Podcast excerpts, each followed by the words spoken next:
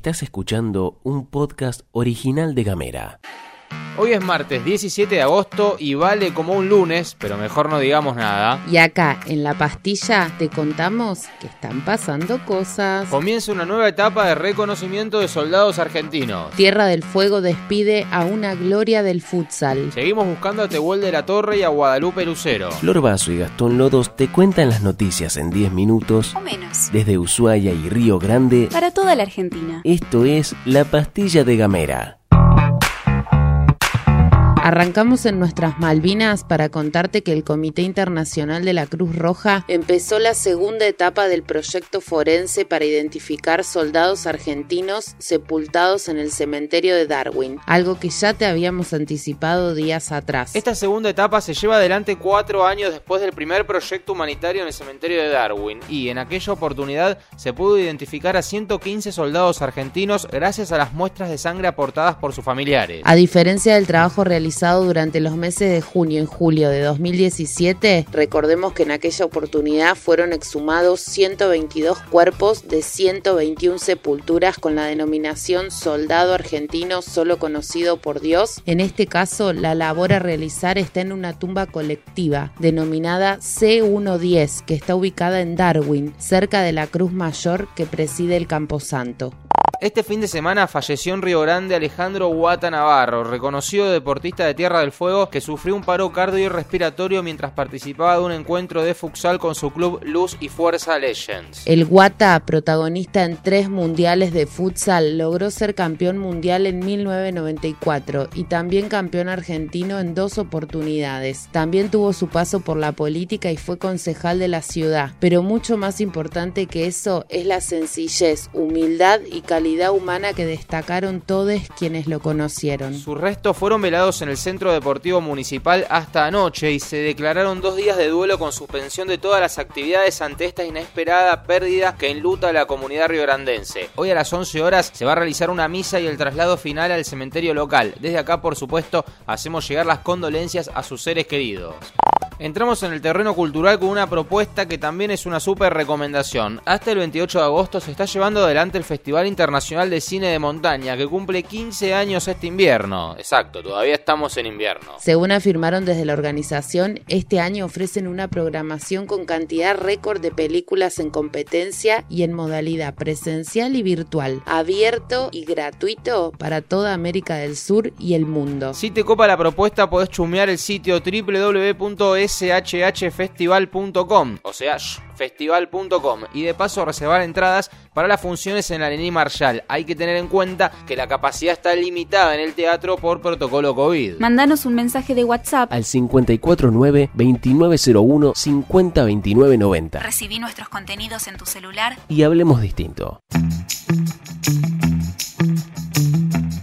Choco chocolate, choco chocolate. Y antes de continuar con este micro informativo que abre semana corta, te contamos que volvieron los sorteos. Sí, sí, sí, sí, volvieron los sorteos. Y en esta oportunidad se suma Choco Alfin, arroba Choco Alfin en Instagram. Choco Alfin se suma al sorteo de esta semana. Muchas gracias, por supuesto. Es un emprendimiento familiar con 10 años de historia que viene produciendo chocolates artesanales y participando de distintas ferias y expo encuentros. Arroba Choco Alfin en Instagram. ¿Y qué vamos a regalar gracias a ellos y a ellas? El premio es un combo de degustación de chocolate. Sí, escuchaste bien, un combo de degustación de chocolate y confituras bañadas en chocolate, por supuesto. Pero para eso tenés que escribir en las redes sociales de Gamera una palabra clave, un código, una palabrita que va a permitir que participes en el sorteo. Y la palabra del día de hoy es ligustrina. Ligustrina. Atención, ligustrina con G, ligustrina arroba gamera TDF. Queremos que todos vayan a escribir ligustrina arroba gamera TDF. Nos divertimos un ratito y de paso, quien te dice pegás un premio de arroba choco al fin.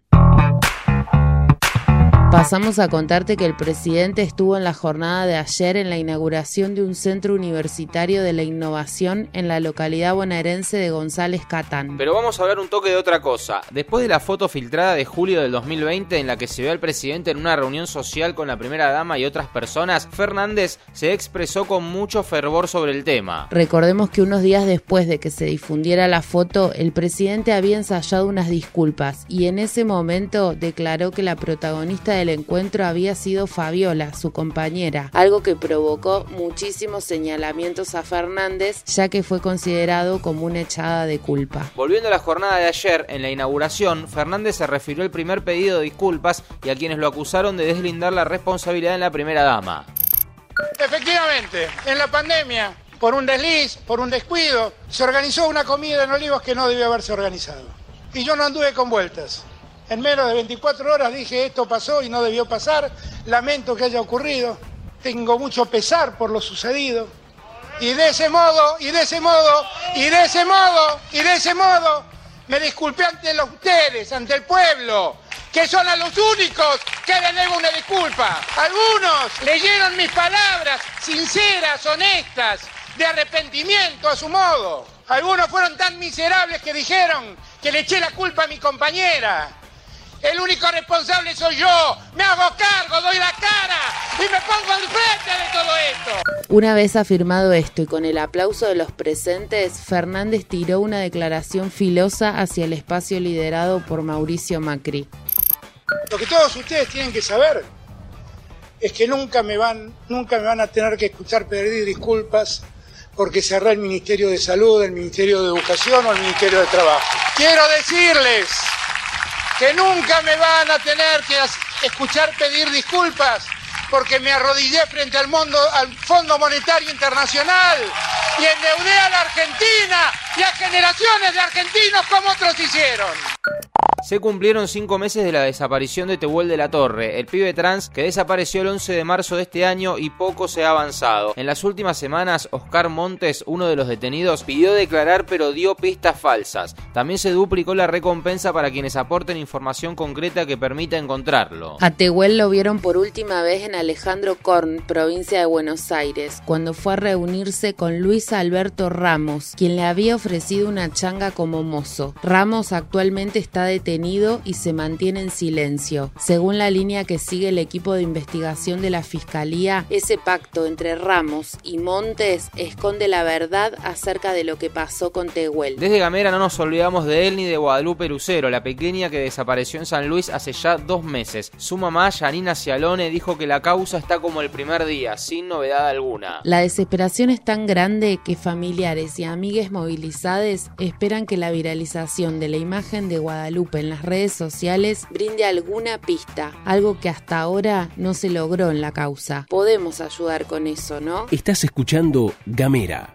Hablamos distinto. Llegamos al final de la pastilla. Metele Power que esta semana es cortita. Muchas gracias queridos amigos y amigas. Les deseamos que tengan una excelente jornada. Nosotros nos reencontramos mañana.